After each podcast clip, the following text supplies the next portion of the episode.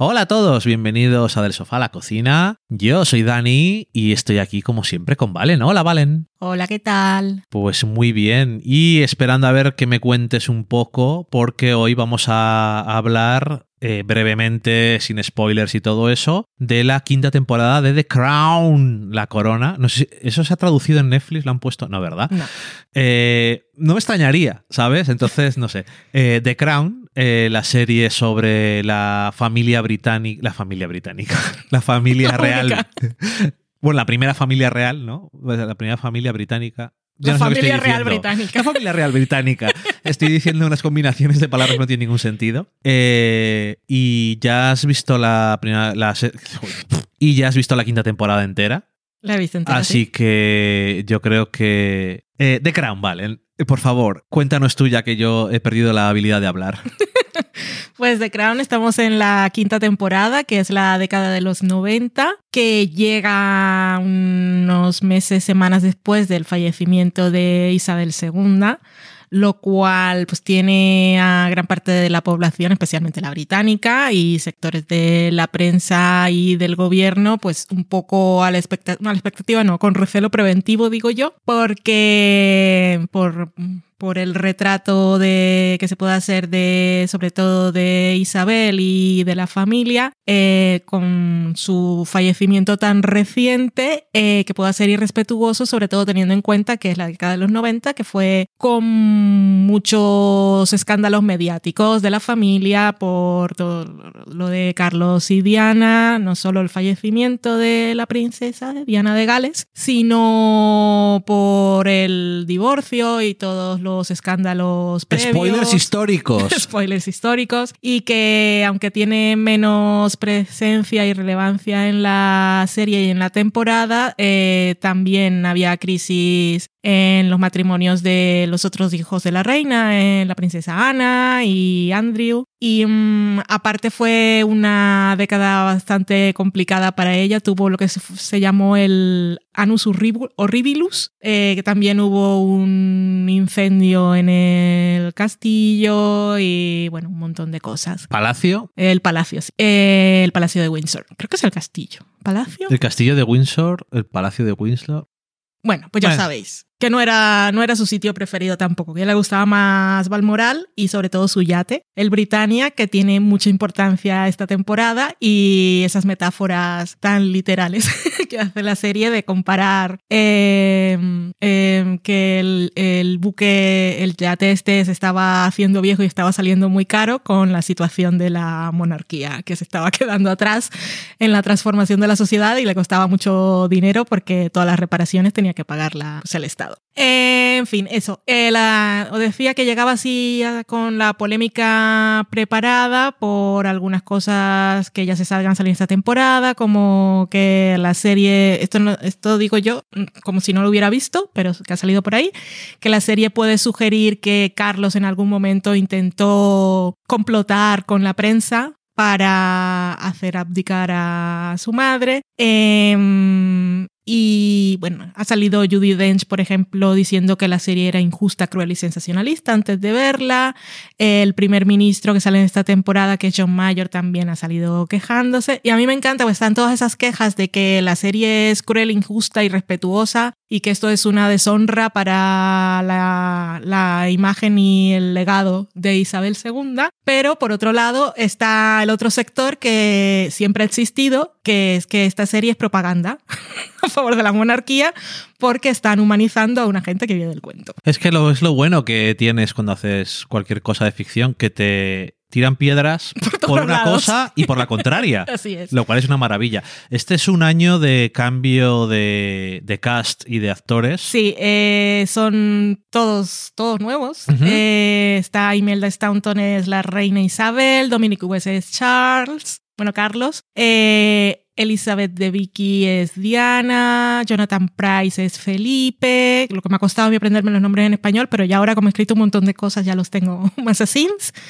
Em, Leslie Manville es la princesa Margarita Y bueno, son todos nuevos. También hay unos actores jóvenes interpretando al príncipe Enrique Guillermo, son Henry William, que uno de ellos, creo que es el que interpreta a Guillermo, que vendría siendo el mayor, es hijo de Dominic West en la vida real. Ujú. Y se parecen un montón. No viene mal. Y bueno, eso, ¿qué pienso yo de si la serie es cruel, injusta y sensacionalista o si es propaganda de la monarquía? Pues mira, yo no sé. Mm, a mí me parece que la serie es bastante... que Peter Morgan eh, realmente admira a, sobre todo a Isabel y a Felipe. Eh, admira, los admira como figura y es una persona que está ha, ha hecho ya varias películas antes de hacer la serie, hizo aquella de La Reina y que se ha preparado un montón. O sea, es como lo que diría un friki. De, De la monarquía. de la monarquía y lo sabe todo y tiene un equipo. Una vez escuché una entrevista, que no sé si era en TV Stop 5, Creo no que sé sí. en dónde, que contaba el nivel de locura y de preparación que tienen. En la rueda de prensa virtual que estuve escuchando esta mañana, estaba diciendo Elizabeth de Vicky que entre las otras muchas cosas tienen entrenadores, tienen dialect coach, pero también tienen eh, movement coach. Entonces tienen una persona que los enseña a moverse Ujú. a tener la postura y tal, de cada uno con, con la persona en la que se basa y siguiendo diferentes estrategias.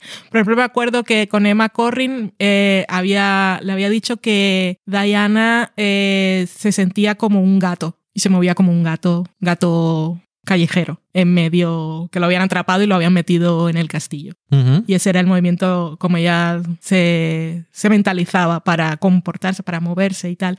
O Dominic West que estaba contando que él, eh, él como persona es muy igual en comparación con, con Carlos. Él es extrovertido y le gusta gesticular y se acerca a la gente. Y en cambio Carlos es una persona que siempre está como muy en su sitio y espera que la gente lo salude a él, aunque sea alguien, iba a decir un fan, pero bueno, una persona que se acerca. Siempre tienen que acercarse a él y no se mueve mucho. Entonces, que le costaba trabajar esas cosas? Y eso es lo que trabajan con, con el movement coach, que nunca había oído hablar de esta figura en particular. Es como un coreógrafo, que ella Sí, también sí. es coreógrafo, pero es para esas cosas. Y no sé por qué estaba hablando yo de esto. Nada, por la preparación de Peter Morgan, que... Peter Morgan. Que lo que iba a decir era que Elizabeth de Vicky decía que aparte de trabajar con, con la persona este entrenador de movimiento, que es entrenadora por cierto, lo que más le había servido y fascinado para preparar el personaje es eh, la cantidad de material que tenía Peter Morgan, aparte de responder todas las preguntas que se les pudieran ocurrir, tenían un material de imágenes de archivo que era una locura, como un museo, pero no solo fotografías y todos los vídeos que pudiéramos encontrar por la internet, sino que tenían vídeos inéditos de igual de cosas que se habían grabado para telediarios y tal, pero que nunca se habían emitido y por lo tanto estaban en bruto, entonces que para ella era fascinante ver a Diana y no escuchar una voz en off, una narrativa de qué era lo que estaba diciendo el telediario, sino ver todas esas imágenes en bruto, sin editar, cortarlo, con silencio y que era, bueno, esto estaba diciendo el nivel de locura de Peter Morgan.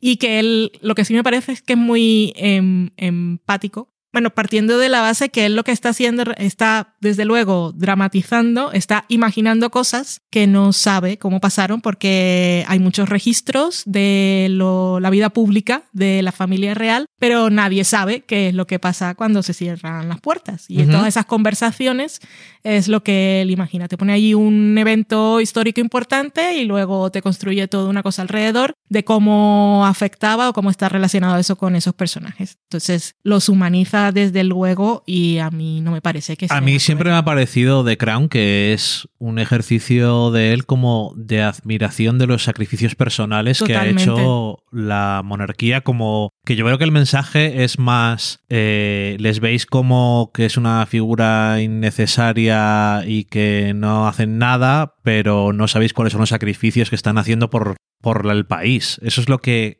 a que no han, siempre- tenido, no han tenido vida realmente. eso, si hay que tirarse de algún lado, yo diría más que esto es tirando al, a favor de la monarquía que, que más que otra Sí. cosa. Lo que pasa es que estamos entrando en una época mucho más reciente. Es una y época reciente, claro. Que tiene muchos. que tu- tiene mucha cobertura y era una época también de que era todo eh, Tiene muchos escándalos. había más medios eh, en el Reino Unido y tanto los medios americanos como los medios británicos estaban interesados interesados y estaban los paparazzi, o sea que fue una cosa que salió tanto, no, no solo en la BBC el discurso de la reina, sino que salió en todos los medios, eh, titulares loquísimos y que yo no, pero que la gente lo tiene reciente. Sí, creo que eso, que lo tiene reciente, pero que además es una época llena de controversias Mm. y de y de cosas que no siempre han sido, no siempre han ocurrido, ¿no? Entonces, yo creo que eso es importante. ¿Tú cómo crees que tanto el cast como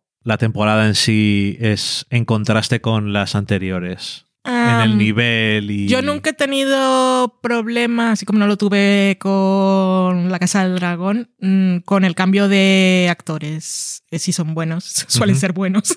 si pones una serie mala y me cambian los gustan, actores, tal. te gustan más. A mí me... eh, es que me acostumbro enseguida, tal como salen los, los acepto. Pensé que me iba a costar más Claire Foy a Olivia Colman, porque cuando anunciaron a Olivia Colman no la tenía muy trabajada. Pero para cuando empezó Olivia Colman en The Crown, ya yo sabía quién era Olivia Colman y no tuve problema. A Imelda Staunton no la conozco, pero cuando apareció sentí que había pasado el tiempo y me- que esa era la Y es la imagen que debía que tener la reina. Y la veo ahora eh, más, como más vulnerable, ahora que es mayor, eh, más ingenua. Como que realmente, como no ha tenido vida fuera de palacio, em, pare- se ve más, más ingenua. Y Sí, que también además más. con la llegada de Diana y lo de los más medios y demás, Sí. es un poco como que el mundo exterior en- se, se filtra más en la monarquía y Mm. Sí. lo que dices tú, es como que ella no sabe lo que es la vida Sí. de verdad. En cuanto a temporada, también me parece, yo no puedo decir cuál es mi favorita y tiene esa cosa familiar de mm, empezar con un evento pasado o centrarte en un evento histórico y luego hilar toda la narrativa emocional alrededor de eso, que a mí me parece que lo hace muy bien. Eh, también tiene desde el principio de Crown una cosa de esas que la hace ser diferente en las series de Netflix, que es episódica y que recuerdas, o sea, tiene claramente una estructura de que va cada episodio y te puedes acaba- acordar cuando acaba la temporada cuál es cada uno y cuál es tu favorito. Y mi favorito en esta temporada, gracias, eh, me alegra que me hagas esta pregunta. es, creo que es el sexto, pero bueno, es el de los Romanov que me encantó el episodio por, por, por todo, pero sobre todo también me parece que tiene la escena más memorable, más bonita, más cariñosa que ha hecho Peter Morgan con Isabel. Al final, que no te la esperas y tiene un momento y que como espectador tampoco te esperas que ella pueda dar las respuestas que da en el final de, de ese episodio y me parece súper chulo. Genial. ¿Y qué te parece cómo ha sido la figura de Diana de Gales? Supongo que es lo más... Es la estrella Llamativo. de la temporada, eh, Elizabeth de Vicky y también Diana. Em, me parece que está, ella está genial. Eh, me gusta que la actriz es más alta que Dominic West y la serie no lo oculta. Que sabes que esas cosas suelen pasar, sobre todo con Tom Cruise. en este caso te hacen los planos y se ve y está. Bueno, eso no tiene nada que ver con interpretación, pero me llamó la atención. Anyway, ella está muy bien. El retrato de Diana es muy complejo, eh, tiene muchos matices. eh, no la convierte en víctima, ni en heroína, ni en una cosa idealizada. Es una persona. Ah, aprendí bastantes cosas que no sabía, que, es, que luego siempre buscas y son.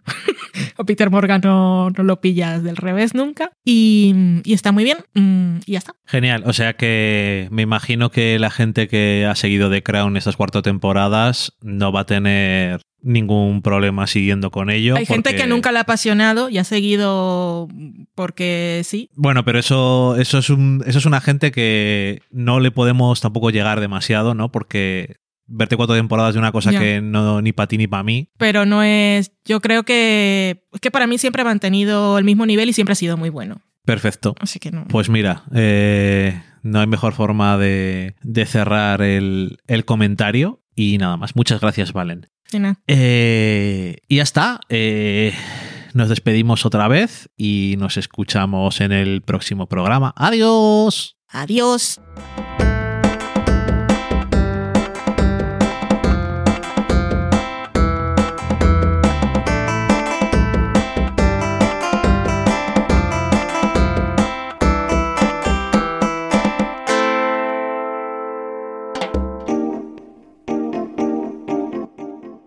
Acabáis de saborear un programa del podcast Del sofá a la cocina. Para prepararlo hemos usado los siguientes ingredientes. Un Dani, una Valen y una licencia Creative Commons, reconocimiento no comercial compartir igual. Cuando tenemos los ingredientes los picamos muy finos, los dejamos pochando en una sartén y cuando estén caramelizados los mezclamos con la licencia Creative Commons que, cuidado, no admite uso comercial de la obra original ni derivadas que se tienen que distribuir con la misma licencia que la original, siempre citando a los creadores. Después de 10 minutos, condimentamos la mezcla con iTunes, iBooks, Twitter y un poco de Facebook. Si no encontráis las adecuadas en el mercado, buscad el nombre del blog.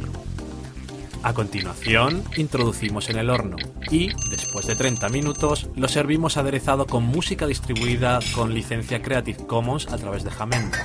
Al final del post correspondiente vienen especificadas concretamente. Si tenéis alguna duda con respecto a la receta o a cualquier otra cosa, podéis preguntarnos a través del correo electrónico del sofá a la cocina Buen apetito.